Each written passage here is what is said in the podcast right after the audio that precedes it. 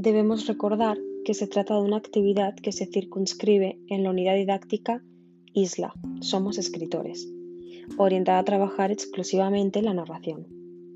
Esta unidad, a su vez, forma parte de un proyecto mucho más ambicioso llamado Las Islas de la Tipología Textual, cada una de las cuales se centra en trabajar senda tipología. Este proyecto, presentado al final del trimestre, pretende dar una visión general de las diferentes tipologías textuales que existen y ofrecer, a su vez, la oportunidad de exponerlo al resto de compañeros del centro, para que ellos también participen en la creación de textos.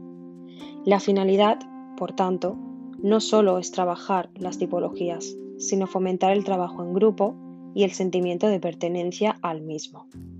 Trabajar, en definitiva, nuestro lado más humano.